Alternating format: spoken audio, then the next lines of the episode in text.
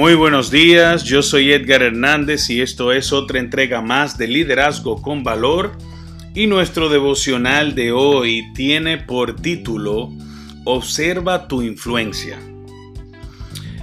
En Mateo 8, 8 y 9 dice, solamente di la palabra y mi criado sanará, porque también yo soy hombre bajo autoridad y tengo bajo mis órdenes soldados y digo a este, ve y va, y al otro, ven y viene, y a mi siervo, haz esto, y lo hace.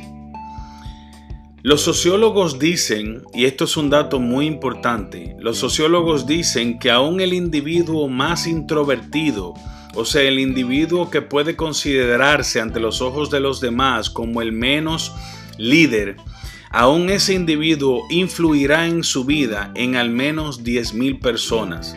Esto dice un sociólogo, datos de estudios profundos durante muchos años. Este sorprendente dato me fue aportado a mí mientras leía un libro de liderazgo de John Maxwell. Eso significa que todos nosotros en algunas áreas de nuestras vidas, en algún momento, estamos dirigiendo y que también seremos dirigidos.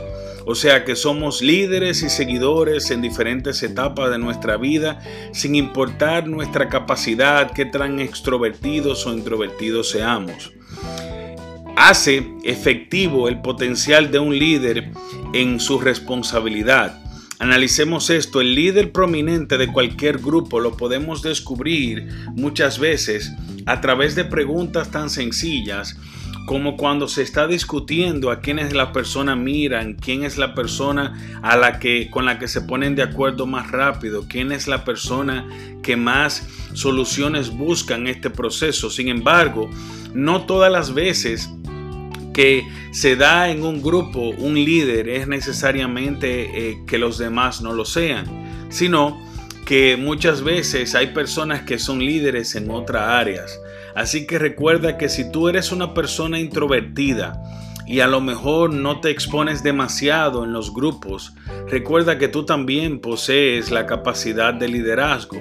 Y como bien dice en Mateo, cuando ese líder le pidió a Cristo, que era un líder superior, que sanara a la persona que estaba enferma de, su, de sus familiares, él le dijo, hasta yo a las personas que lidero le digo ven y van y le digo ven y vienen.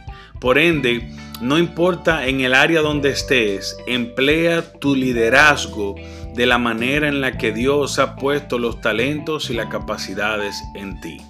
Que tengan un lindo día, que Dios les bendiga y será hasta la próxima. Bye bye.